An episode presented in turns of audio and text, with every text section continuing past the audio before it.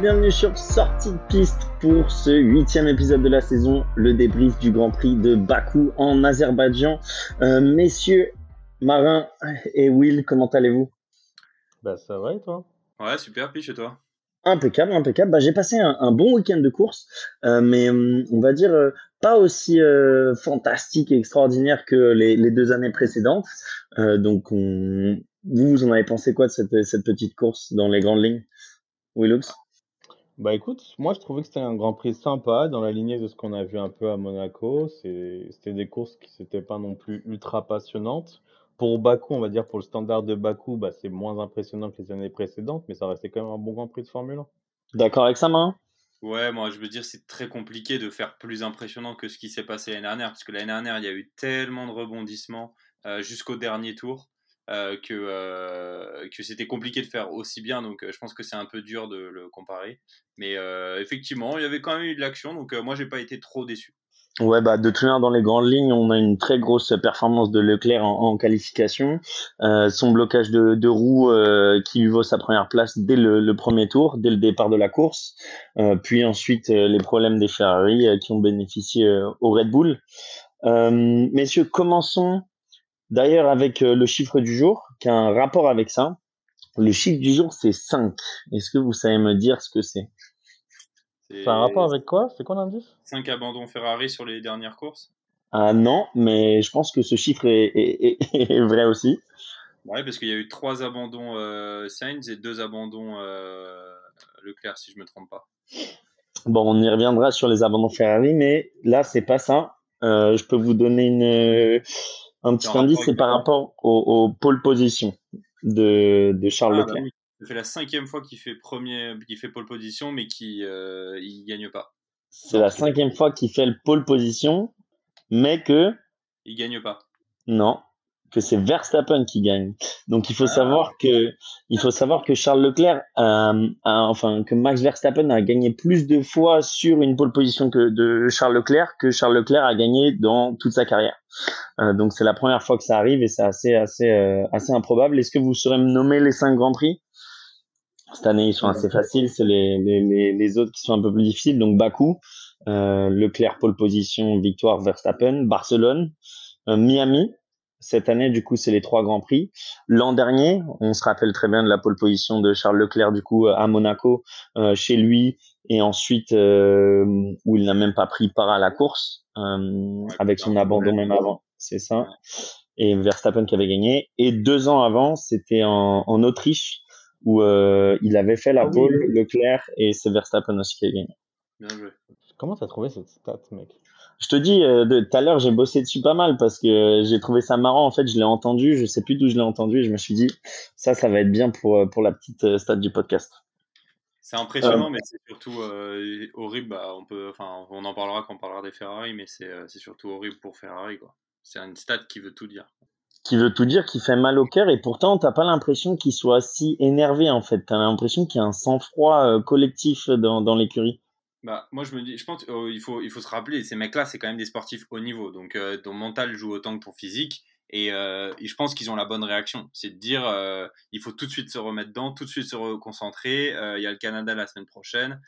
donc, ils n'ont pas le temps, en fait, de s'apitoyer sur leur sort. Par contre, honnêtement, tu voyais l'interview de Leclerc juste après son, juste après son, pas son accident, mais le fait d'avoir son abandon, euh, honnêtement, tu voyais qu'il était énervé. Il dit, euh, j'ai pas les mots, j'ai pas les mots, je suis très énervé, mais c'est plus contre lui-même, pas forcément contre, son équipe ou quoi. C'est juste, il est énervé contre la fiabilité en général, quoi, qui va potentiellement lui couper, lui coûter le championnat moi, je pense que c'est un manque de leader quand même chez Ferrari. Tu vois, tu, tu dis ça comme si c'était des professionnels. Moi, je pense juste qu'ils n'ont pas de couilles. Je vais, être très franc avec eux.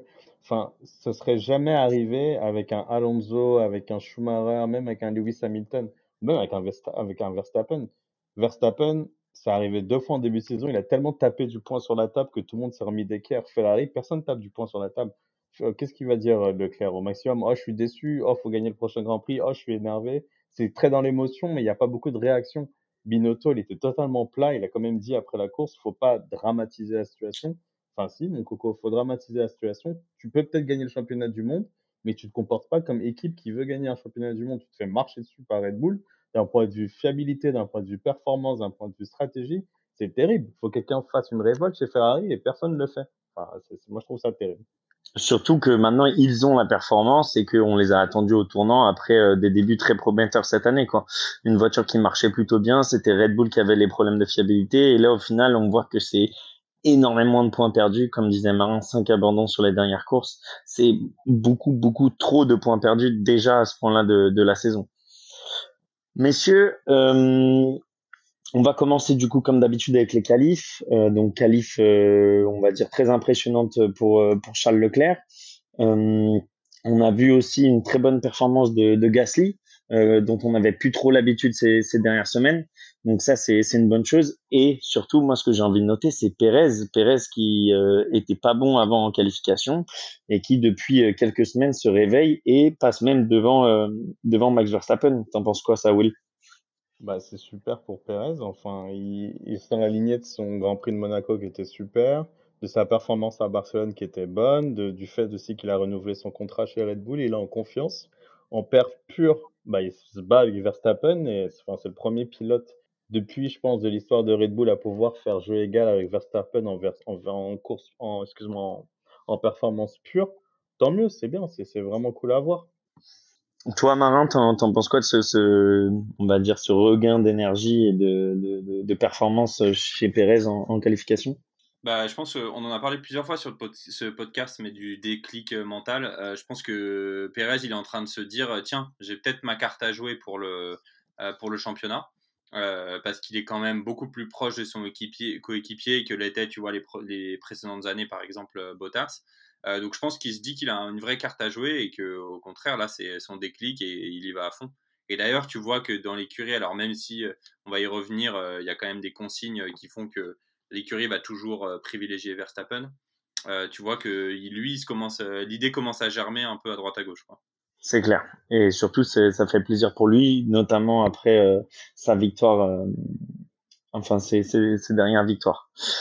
Euh, Williams, je crois que tu voulais parler d'Alonso aussi pendant la qualification, euh, qui a un peu ralenti euh, tout le bloc. Est-ce que tu veux nous en dire plus?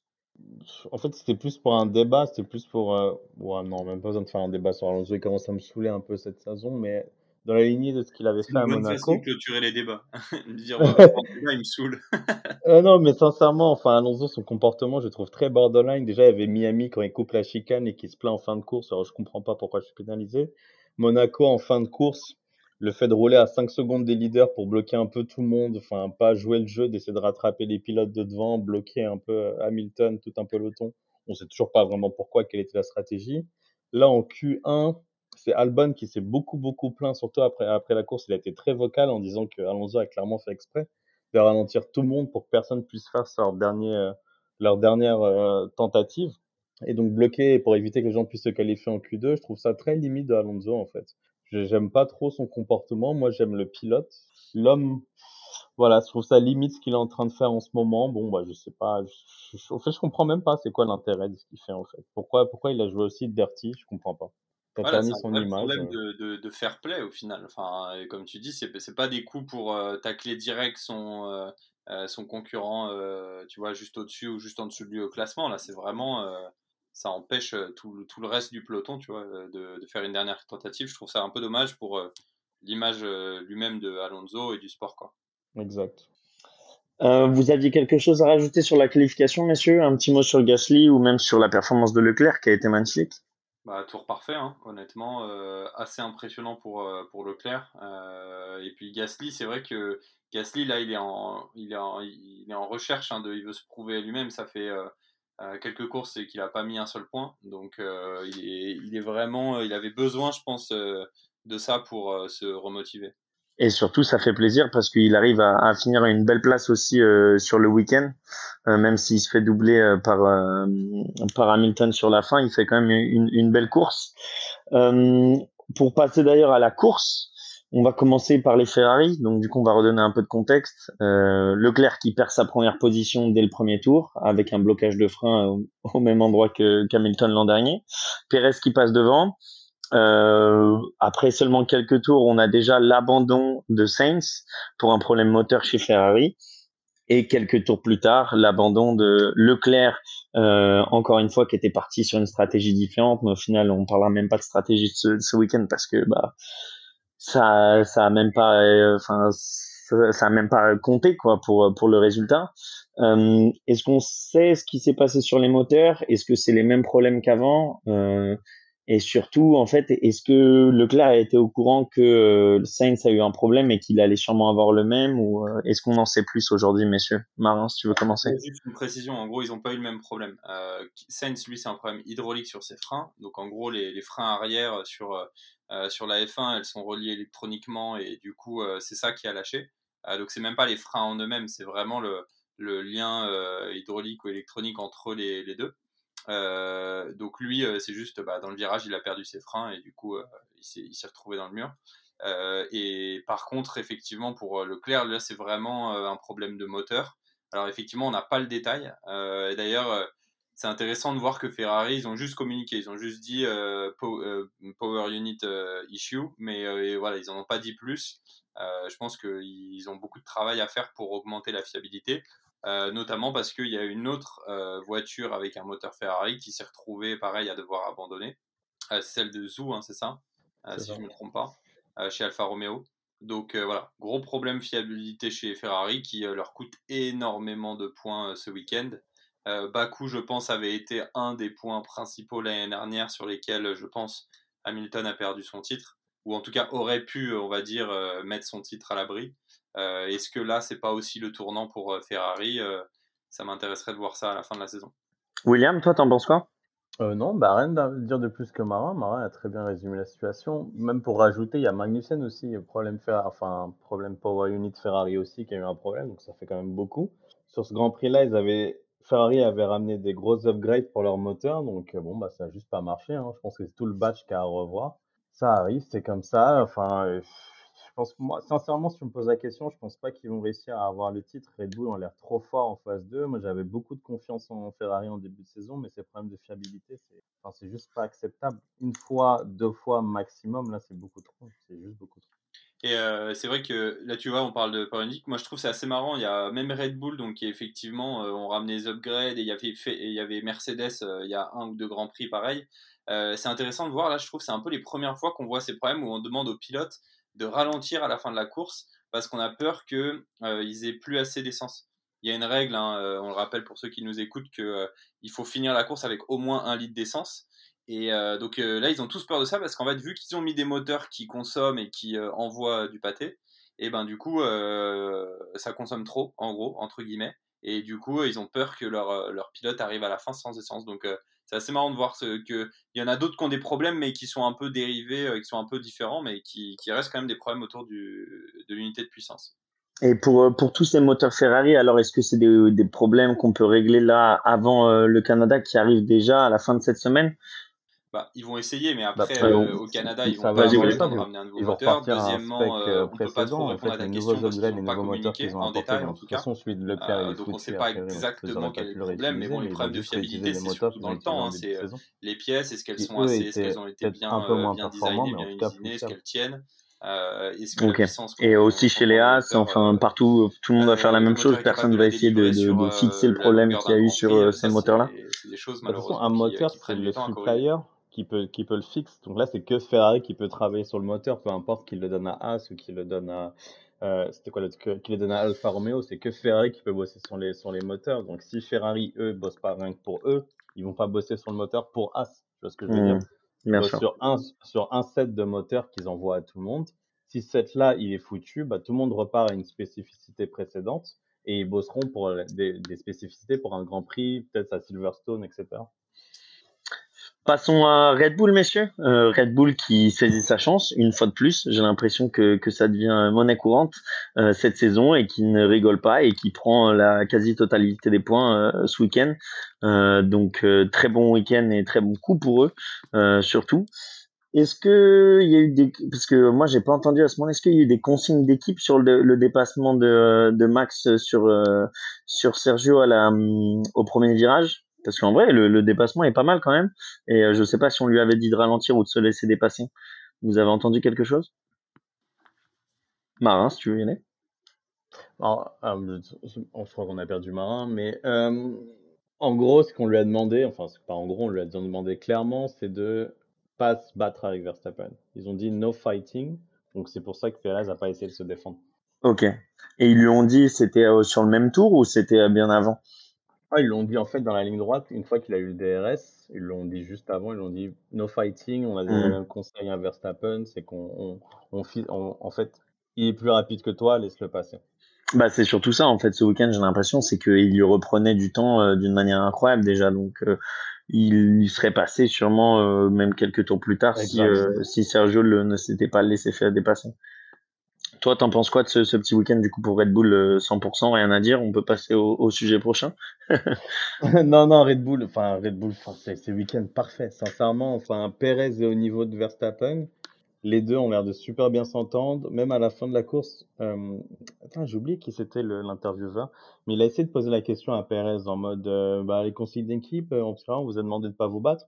Et Perez, il a très bien répondu, mais alors, ce mec, euh, super mec, il dit bah oui, mais de toute façon, il était plus rapide que moi, donc euh, ça avait du sens de demander de pas se battre, parce que dans tous les cas, il allait me passer. Donc tu vois, Perez, numéro 2 parfait, un bis même, j'ai envie de dire. Enfin, c'est une équipe qui marche bien, tout le monde connaît sa place, c'est une équipe qui est dure mais au moins, tout le monde travaille dans le même sens. Donc, euh, enfin, c'est une machine de guerre, Red Bull, rien à dire. Et dis-toi que c'est que des, des, faiseurs de canettes. Hein. C'est ça qui est assez incroyable. ah bah, ils, ont, ils en font une belle en, en carbone, en tout cas, de canettes. euh, passons du coup à Mercedes. Ouais. Mercedes, du coup, Mercedes qui fait aussi euh, le bon coup, enfin comme en début d'année, qui réduit, qui limite la casse, avec euh, en tête d'affiche Russell, Russell qui, euh, qui fait à chaque fois des très bons week-ends. Je trouve qu'on n'en parle pas beaucoup au final, enfin sur cette antenne-ci, mais même en fait pendant la course, les commentateurs, les journalistes ou quoi que ce soit, on n'entend pas beaucoup de parler de Russell. Première année à Mercedes, voiture pas terrible, euh, coéquipier euh, dantesque et légendaire, et le gars finit toujours devant et fait encore un podium ce week-end. Marin, t'en penses quoi? Ouais, c'est impressionnant, c'est que bah, là, les gens ont commencé à l'appeler Mister Consistency, donc euh, c'est vrai que c'est marrant comme, comme surnom, c'est vraiment si tu regardes toutes les dernières courses, alors déjà, il, il outperforme Hamilton en qualification, et là, tu regardes les dernières courses, il a fait P4, P5, P3, P4, P5, P3, P5, P3. Donc le mec, euh, honnêtement, c'est assez impressionnant. Alors ça se voit pas forcément tout de suite au classement pilote parce que bon, il est quand même quatrième, hein, mais tu vois, du coup, il est devant Sainz, devant Hamilton. Là, il a encore fait une qualif euh, devant Hamilton aussi, donc euh, honnêtement, très très impressionnant. On savait avant qu'il aille chez Mercedes que c'était un, pilote, un grand pilote et qu'il avait de l'avenir. ben là, je trouve qu'il le prouve. Après, c'est important ce que tu as dit où il limite la casse, c'est que Mercedes, ils sont là à cette course parce qu'il n'y a pas les deux Ferrari qui vont au bout de la course. Euh, honnêtement, euh, malheureusement, ils n'ont pas la voiture pour aller euh, taper les quatre premiers. Et donc, ils font meilleur du reste, entre guillemets, même si là, du coup, meilleur du reste, ça veut dire troisième sur le podium et quatrième. Enfin, Marin, tu dis que ça se voit pas trop au classement. Il est à 17 points de Leclerc seulement, alors que Leclerc est à, je crois, une trentaine de points de Verstappen. Donc, ouais, c'est vrai, c'est vrai. Mais sur le papier, il se bat avec Leclerc. C'est impressionnant. Ouais, non, c'est juste parce que effectivement, Leclerc, lui, euh, d'un point de vue, euh, enfin, voiture, il est vraiment. Ouais. Non, non, t'as raison, ouais. Bah après, c'est surtout que Leclerc, il marque pas de points depuis quelques semaines. Hein. Enfin, pas à Monaco, mais avant, euh, ça fait quand même pas mal de temps, il marque pas de points. Et justement, c'est ça qui commence à faire peur. Euh, pour continuer de parler un peu de, de, de, de Mercedes, on a, on a Hamilton qui a un peu euh, concentré l'attention sur lui, surtout en fin de course, avec les problèmes de marsouinage et du coup des rebonds de la monoplace, euh, surtout pendant les longues lignes droites. Et on l'a vu se plaindre euh, de son dos énormément, surtout à la sortie de son baquet en fin de course et aussi sur son post Instagram quelques quelques minutes plus tard on parle pas mal de la santé des pilotes aujourd'hui. Est-ce que ce problème de marsouinage qu'on pensait avoir résolu déjà en quelques courses, euh, pourquoi il revient et est-ce qu'on va réellement réussir à le, à le, à le solutionner dans le, dans le temps et pour que ça soit pérenne Marin? Ouais, bah, j'ai. C'est vrai que tu vois, quand tu dis on n'en parle pas trop, etc. Après, bon, sur, sur la course de Russell, il, est, il avait 20 secondes devant de lui, 20 secondes derrière lui. Donc c'est pour ça qu'il a fait un peu la course. Mais je pense que lui, il a le même problème qu'Hamilton aussi sur ce match. Ah, c'est ça. Ils ont la même voiture. Donc les deux, ils souffrent. Et Hamilton, quand on le voit sortir de sa voiture, euh, vraiment à l'agonie, quoi, limite, comme s'il venait de faire euh, une course justement dans le désert où on sait qu'il souffre beaucoup à cause de la chaleur. et là, c'était vraiment, alors il faisait chaud, mais c'était surtout à cause de son dos. Donc j'espère que au long terme, ça va pas, tu vois, l'impacter, parce que quand tu as des problèmes de dos, après, ça peut être, ça peut être embêtant, quoi. Surtout pour, pour un taf comme le leur.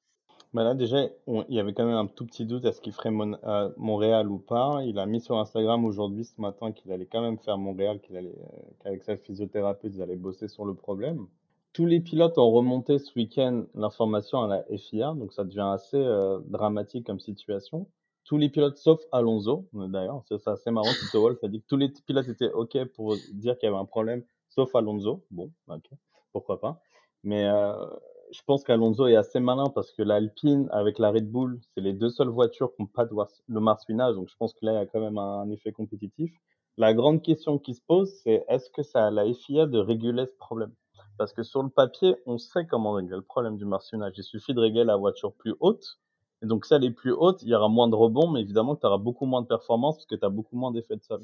Mais à qui qui doit prendre la responsabilité? Est-ce que c'est aux équipes de se dire on va sacrifier de la performance pour la sécurité, pour la santé de nos pilotes Ou est-ce que c'est à la FIA de dire, écoutez, maintenant les équipes, on va calmer un peu sur la perf, on va mettre une, une hauteur de casse minimum pour que tout le monde soit à piédestal. Mais donc là, on va pénaliser les équipes qui ont bien travaillé comme Red Bull et Alpine. Donc c'est la question qu'on doit se poser en fait.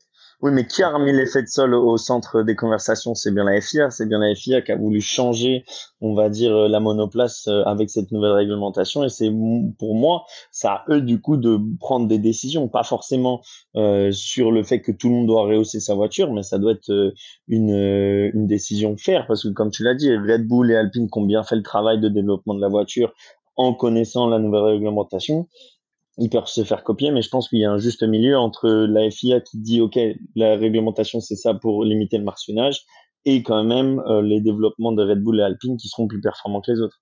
Exact, mais comment tu mets cette régulation? Bon, moi je suis pas, je suis pas aérodynamicien et je m'y connais pas forcément en, Formule 1 à, ce, ce, degré de détail là, mais est-ce qu'il y a vraiment une solution qui est faisable? Je sais pas. Donc Horner là, on commence vraiment à voir les deux, les deux discours. T'as Horner qui dit ah, mais enfin, Mercedes, ils sont marrants, ils se plaignent parce que leur voiture, bah, elle marche pas, quoi. Ils la mettent au ras du sol, mais elle a rebondi. Nous, on n'est pas au ras du sol, mais on a de la perf. Donc, pourquoi on va changer? Pourquoi on va être pénalisé? Et à l'inverse, t'as Mercedes qui disent Non, mais les gars, à ce moment, euh, regardez, trois quarts du plateau, ils ont du marsouinage. Qu'est-ce qu'on fait? Nos pilotes en danger. Regardez Hamilton, il sort, il a le dos cassé. Qu'est-ce qu'on fait Et la différence entre la Red Bull et la, et la Mercedes, elle est grande en termes de hauteur euh, par rapport au sol? Ah oui, non, mais je vais le remettre sur Twitter. Il y a, une vidéo de la Sky Sport de Karun Chandok qui a mis une vidéo sur, euh, sur la Sky. La Mercedes, elle est au ras du ras du ras du sol, alors que la Red Bull, elle a quand même pas un centimètre, mais elle a quand même quelques millimètres. Tu vois que c'est visible qu'elle roule pas du tout à la même hauteur. Mais ce qui fait peur aussi, c'est que si la Red Bull, tu la faisais encore descendre de quelques millimètres, ce serait une fusée la voiture, tu vois. Ouais. Bah voyons en tout cas comment comment la FIA va, va gérer ça, mais je pense qu'il faut qu'il y ait des décisions qui soient prises, soit du côté des écuries, soit du côté de la FIA, soit les deux au final, euh, parce que c'est clair que c'est pas du tout, euh, on va dire, euh, gérable pour les pilotes et on peut pas continuer comme ça. Je pense surtout si tu vois le Hamilton qui commence à se plaindre et même pourquoi pas être forfait pour une course à cause de ses problèmes de dos.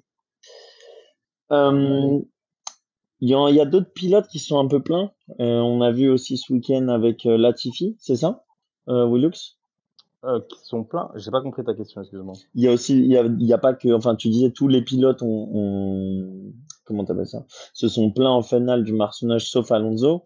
Euh, on a aussi pas mal les Williams qui sont pleins du du marsouinage. Euh, du fait que l'OCS soit plus près du sol. Après, je sais pas si c'est pour ça qui fait qu'ils ont des mauvaises performances, mais j'ai cru comprendre que Latifi c'était pas mal plein. Euh, j'ai pas, j'ai pas l'info que Latifi c'est plein. J'ai pas, pas l'info là-dessus. Marin, toi, non, il n'y avait pas une autre. Non, pas euh, vu, mais effectivement, je suis d'accord avec vous, c'est la, la, majorité du plateau se plaint. Euh, je rejoins William sur le fait que c'est compliqué maintenant euh, de revenir vers les équipes en disant Ah, bah finalement, il y a une euh, hauteur minimum. Ouais, tout simplement parce qu'ils ont tous fait leurs calculs en soufflerie et que euh, bah, si tu changes les règles du jeu au milieu du jeu, euh, je comprends que ceux qui étaient avantagés, ils vont pas être contents, et ceux qui sont pas avantagés, euh, ils vont être contents. Enfin, c'est difficile de trouver une solution qui fasse plaisir à tout le monde. J'ai un peu l'impression que c'est en gros, bah, il y en a qui disent à leur pilote serre les dents et subit. et d'autres qui, justement, comme Mercedes, avaient essayé de faire des changements et de, pour l'améliorer, mais qui en fait reviennent rapidement à leur démon parce qu'on l'a vu ce week-end, ils gagnaient énormément de temps dans les virages rapides et dans les petits virages du circuit, mais par contre, ils perdaient toute cette avance dans la ligne droite, ce qui est un peu une aberration chez Mercedes. C'est clair. Euh, messieurs, est-ce que vous voulez rajouter quelque chose euh, sur euh, la course, sur ce week-end, avant de passer, on va dire, à des infos un peu plus en vrac sur, sur les, les backups de la grille non, bah il y a eu, ouais, il y a eu quand même un, fait assez marquant que, honnêtement, euh, on voit pas souvent en F1, c'est que à un moment de la course, on a remarqué que la moitié du DRS de, Tsunoda chez AlphaTauri était cassé, et il a eu un drapeau qu'on voit pas souvent d'ailleurs, c'est un drapeau noir et orange qui est en fait décerné euh, par la FIA à un pilote pour l'obliger de s'arrêter euh, pour souci technique. Euh, tout simplement parce qu'en fait, la moitié de son DRS aurait pu lâcher et se retrouver dans le rétroviseur de, dans, la, dans, le visage, on va dire, d'un mec qui le suit derrière. donc en gros, quand il y a des soucis de sécurité, on leur demande de s'arrêter. Et là, bah là, il, il s'est arrêté mais en fait ils ont mis du scotch et il est reparti. Donc euh, c'était assez improbable euh, de, voir un, de voir un pilote avec euh, trois bouts de scotch sur son aileron arrière. Alors heureusement c'était dans ce sens-là parce qu'il y a quand même 600 kg de poussée sur l'aileron, donc s'ils avaient essayé de le maintenir ouvert avec du scotch, ça aurait clairement pas marché. Mais voilà, pendant tout le reste de la course, il n'avait pas son DRS et il est passé de, du top 10 à 13e, je crois, quelque chose comme ça. Donc un peu dommage pour Tsunoda. Et est-ce qu'on aurait pu lui demander d'abandonner directement sans essayer de, de fixer le problème? Euh, bah, normalement, en fait, c'est ça, c'est que le drapeau t'oblige à passer au stand euh, dans, les, euh, dans le tour ou les deux tours, je crois, après qu'on t'ait présenté le drapeau, euh, et euh, on t'oblige à régler le problème. Donc, si tu arrives à régler le problème dans le temps imparti, ce qu'ils ont fait, hein, je crois qu'ils s'est arrêté une quinzaine de secondes ou une vingtaine de secondes, bah, tu as le droit de repartir. Et ils auraient pu lui mettre un deuxième drapeau au tour d'après, si jamais ça avait lâché et que ça aurait été trop dangereux. Ouais, et on l'a bien entendu dans, à la radio, euh, le petit Tsunoda, il m'a fait penser un peu à son caractère de l'an dernier quand il commence à s'énerver. Bon, après, c'est normal, là, tu te dis, euh, il fait une belle course et au final, euh, il est obligé de lâcher tous ses points pour un souci qui dépend totalement pas de lui, au final. Ouais, ouais, non, franchement, c'est vrai que c'est dommage. Mais bon, en, termes de drapeau, t'as eu, bah, on a eu Williams. pardon. On a eu aussi. Vas-y, vas-y, William.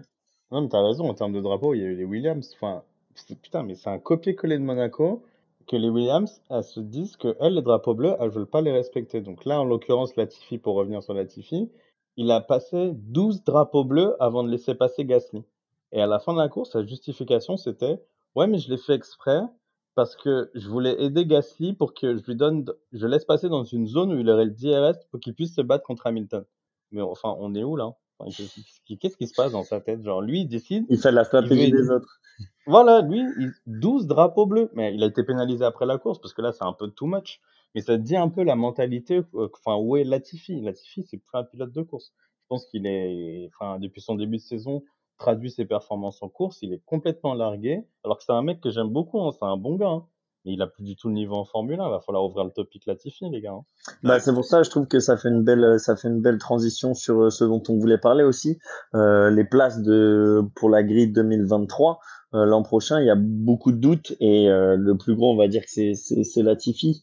Euh, donc, Marin, est-ce qu'on peut faire un petit, un petit récap de, de tous les baquets qui vont être libérés en fin d'année? Bah ouais, en gros, il y en a, il y en a qu'on sait hein, qui vont rester. C'est chez Red Bull, on sait que on sait que les, deux baquets vont rester. On sait que Mercedes, pareil, ils vont garder les deux mêmes pilotes. Euh, Ferrari, pareil, euh, on a euh, aussi les mêmes pilotes qui, qui seront là l'année prochaine. Par contre, effectivement, les deux Williams, elles n'ont pas confirmé. les deux Aston Martin, les deux, pardon, les deux Aston Martin, pareil, elles n'ont pas confirmé. Après, on sait très bien que Stroll, lui, il a un peu un contrat illimité, donc toujours compliqué de, de, dire ça. Euh, chez AlphaTauri, alors ils ont des contrats jusqu'en 2023, mais il n'y a pas de confirmation officielle qu'ils seront là euh, l'année prochaine. Donc euh, il y a toujours un peu un doute là-dessus. Il y a Zhu chez, Alston, chez AlphaTauri, pardon, le coéquipier de Bottas. Alfa Romeo. qui lui, pareil, a son, a son contrat qui va continuer. Et puis surtout Alonso. Donc en fait, on se retrouve avec Alonso qui lui est un peu sur la sellette avec sa fin de son contrat.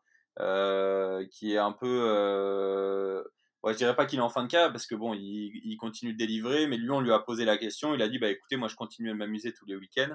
Euh, il y a Vettel qui est un peu dans la même situation que lui, qui commence à, être, à se faire âgé, mais qui lui, en plus, a toutes les initiatives dans lesquelles il s'installe et dans lesquelles il s'engage et qui, en fait, bah, comment dire, sont, sont un peu en, en, hypocrisie, entre guillemets, avec son taf actuel.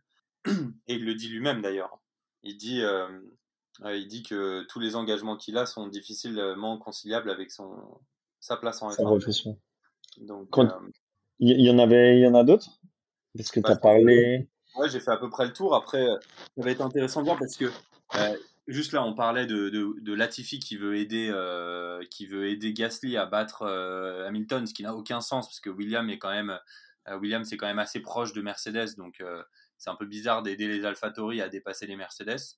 on sait que chez, on sait que chez Alpine, j'allais dire Renault, mais chez Alpine, il y a Piastri qui est quand même champion de F2 qui, euh, qui, aurait bien aimé avoir, euh, avoir un baquet. Donc pourquoi pas prendre celui de, euh, d'Alonso s'il part ou aller chez Williams. Après, voilà, c'est mon avis, mais je je sais pas si Willux, toi, tu as peut-être une, idée un peu différente. Bah, la, rumeur qui, qui, a l'air très pressante de cet après-midi, c'est qu'en gros, Mercedes avait annoncé la semaine dernière déjà qu'il voulait arrêter de supplier un, une équipe l'année prochaine. Donc, a priori, ce serait Williams. Williams se serait rapproché d'Alpine. Et donc, le deal avec Alpine, ce serait on vous file un moteur, on vous fait un discount sur le moteur, mais vous nous casez Piastri quelque part.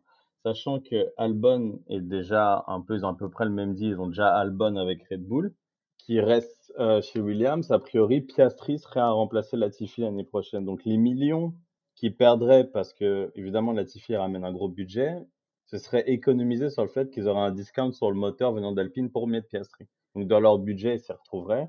Et donc l'annonce devrait être faite à Silverstone. On a deux rumeurs. Une rumeur qui dit qu'il remplacerait dès Silverstone Latifi. J'y crois moyen. Ce serait plus pour 2023. Parce que, comme tu le dis très bien, Alonso, il a pas l'air de vouloir partir. Et je pense pas qu'Alonso, niveau image, c'est un pilote. Tu vois, il reste quand même double champion du monde. Il représente quelque chose de très grand chez Alpine slash Renault. C'est pas un pilote que tu mets à la porte comme ça. S'il veut continuer, il continue. Ouais. T'as tout dit. T'as tout dit.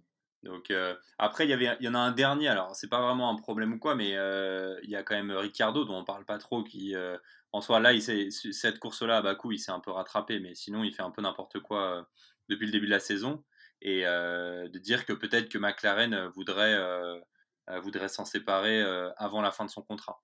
Ouais, mais clairement, il a une clause, a priori, il a une clause de performance dans son, dans son contrat, donc à voir, mais tu remplaces Ricardo par qui, comme tu dis, il y a peut-être Gasly, mais Gasly, les rumeurs disent qu'il a son contrat jusqu'à fin 2023 et je vois pas Helmut Marko le, le release avant. Euh, euh il y en a qui un pilote américain. Euh, ah oui, bien sûr. Donc sûrement euh, Colton Herta ou Patrick Howard, mais bon, enfin, Howard, il a signé chez McLaren en IndyCar, donc je le vois pas revenir. Colton Herta, c'est un pilote que je suis beaucoup en IndyCar, que je kiffe. Problème, c'est qu'il est très brouillon, donc je suis pas sûr que tu gagnes au change de ramener un Ricardo en Herta. C'est juste que niveau marketing, il me semble qu'on en a parlé au dernier podcast, évidemment que ça parlerait bien pour McLaren.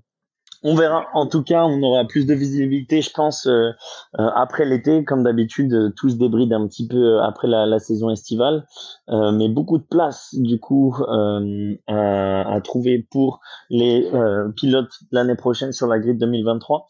Messieurs, vous vouliez parler d'autre chose avant de passer du coup au Grand Prix de, du Canada qui aura lieu directement ce week-end? Non, je pense qu'on a fait le tour. On a fait le tour. Parfait. Donc, euh, voir un petit pronostic sur, euh, sur le Canada et sur euh, la typologie du circuit. Marin, si tu veux commencer bah, Le circuit, il est intéressant. Moi, je l'aime bien, le circuit du Canada. Ça fait, si je me trompe pas, on n'y était pas allé l'année dernière. Ça fait un petit moment qu'ils sont pas allés. deux ans. Ouais, ça fait deux ans qu'on n'est pas allé. Très sympa aussi. je crois qu'il s'appelle Gilles Villeneuve en plus le circuit, donc très cool. Ça va être marrant de voir s'ils mettent Villeneuve à la, aux commentaires euh, aussi sur canal. Mais euh, non, honnêtement, euh, je m'attends pas à un grand chamboulement, tout simplement parce que vu que c'est une course, une away race comme on dit, donc ça veut dire loin du continent européen, euh, c'est pas la course où ils vont choisir pour venir avec les grosses grosses modifications. Euh, ce sera plutôt la course d'après à Silverstone. Donc c'est ça, hein, celle d'après c'est Silverstone, hein, je me trompe pas. C'est ça. Ouais, euh, ouais, UK, on sera le 1er juillet, du 1er au 3 juillet, donc ce sera le 3 juillet. Donc, donc non, honnêtement, ça va être intéressant de, de, voir, mais du coup, je vois aucun chamboulement dans, dans l'actuel. Si Ferrari arrive à régler son problème de fiabilité, ou en tout cas qu'ils n'ont pas de problème, je les vois devant avec une victoire de, de Leclerc. William bah moi, il faut savoir que G9, c'est un de mes circuits préférés de, de base. C'est un circuit que j'adore rouler. Je sais n'importe quelle simulation tu me donnes, j'adore, j'adore, j'adore ce circuit. C'est un gros circuit de moteur et de freinage. Un peu, euh, je dirais pas typé Monza, parce que Monza, ça reste assez unique, mais enfin, il faut un gros, gros moteur. Donc, dans mon pari fou, je mets les Alpines, parce qu'on a quand même vu ce week-end que les Alpines, elles sont juste intouchables en, en vitesse de pointe. Elles, elles débraquent les ailerons au maximum et euh, Enfin, il y avait une image, je me rappelle, de Gasly avec DRS qui n'arrive pas à rattraper Alonso en, dans son aspiration. Enfin, c'était juste incroyable. Donc moi, je mets les Alpines genre P4. Je vois bien P4 d'une Alpine. Même pas un petit podium Non, quand même pas un podium parce que tu as quand même deux Red Bull, deux Ferrari qui en vitesse pure sont largement au-dessus dans la casée. Plus ça se trouve peut-être les Mercedes, c'est un peu compliqué, à moins qu'il y ait un carambolage, un truc assez exceptionnel. Mais je vois une Alpine très très bien placée. Donc je mets P4, mais ce sera peut-être P5. Ok, très bien. Moi, euh, tu sais quoi, je vais, je vais me mouiller et je vais encore mettre un, un doublé euh, Red Bull. Mais je pense que tu as raison, hein, parce que, enfin, c'est, ouais. je, dis ça pour rire parce qu'au final, tu as l'impression que même là, quand tu vois encore ce week-end la qualification, tu dis ouais, Leclerc c'est bon, là il va relancer sa saison. Et vas-y, après tu, enfin, tu dis c'est, c'est inévitable en fin de compte. Ouais, mais regarde, si tu regardes bien la course, on n'a pas parlé en détail là-dessus, mais le premier relais c'est vrai qu'on n'a pas parlé de la stratégie. On n'a pas parlé de la stratégie, mais le premier relais de Ferrari, enfin de Leclerc, t'as pas l'impression qu'il pouvait s'échapper. Il il peut pas s'échapper par rapport à Perez Verstappen. Et Verstappen le dit après la course, mais de toute façon, même si son problème moteur, je l'aurais rattrapé Leclerc. Et donc ça, c'est quand même plusieurs fois qu'on voit que tu as l'impression que Ferrari, ils n'arrivent pas en rythme de course à matcher Red Bull. Red Bull a l'air de sacrifier un petit peu les qualifs, quitte à passer au deuxième, troisième, pour vraiment manger Ferrari en course. Et c'est ça mmh. ma grande inquiétude. On pensait que c'était réglé après l'Espagne, parce que vraiment, il s'était envolé l'éclat en début de course avant son problème mécanique. A priori, de ce qu'on a vu à Bakou, ce serait peut-être pas le cas. Mais après, Bakou, ça reste un circuit atypique, donc à voir. Mais tu vois, même, euh, je me dis, Ferrari, ils ont même pas pensé à une stratégie à, deux arrêts pour euh, essayer de contrer les Red Bull. Tu vois, c'était bien de faire rencontrer, euh, de faire rentrer le tôt, mais avec une autre stratégie, quoi. Peut-être pas avec des armes, mais avec une stratégie à deux arrêts pour pour les taper sur la fin, sur les cinq derniers tours. Tu vois, un truc qu'on a vu entre Mercedes et Red Bull les années passées, par exemple. Ouais, je, suis d'accord avec toi, mais tu sais, le risque de safety car est tellement élevé à bas coût que ça aurait pu quand même tout ruiner totalement la stratégie. Je pense que les Haas, c'était pas une mauvaise stratégie. Hein. C'était pas mauvais, mauvais. Ils se baquaient d'une safety car. Pour moi, c'était pas dégueu. C'était pas dégueu. Après, on saura évidemment, on saura jamais ce qui serait passé dans le dernier relais, malheureusement. Bah, on aura jamais la réponse. C'est clair. Bon, bah, messieurs, on se dit du coup euh, à la semaine prochaine pour euh, le Grand Prix du, du Canada. Euh, merci beaucoup. Ça fait plaisir. Ça fait plaisir petit circuit euh, comme ça en ville, euh, on va pas en avoir avant longtemps en plus. Et Bakou c'est toujours stylé. Donc euh, merci d'avoir débriefé cette course avec nous et puis on se retrouve la semaine prochaine. À plus. Ciao ciao. Vous êtes de plus en plus nombreux à nous écouter, ça nous fait énormément plaisir. Alors merci pour ça et n'hésitez pas à aller nous suivre sur les réseaux sociaux, Instagram, Twitter, sortie de piste pour ne rien manquer des dernières actualités. Et aussi n'hésitez pas à aller nous mettre 5 étoiles sur Apple Podcast et Spotify, ça nous aide beaucoup dans le référencement. À très bientôt.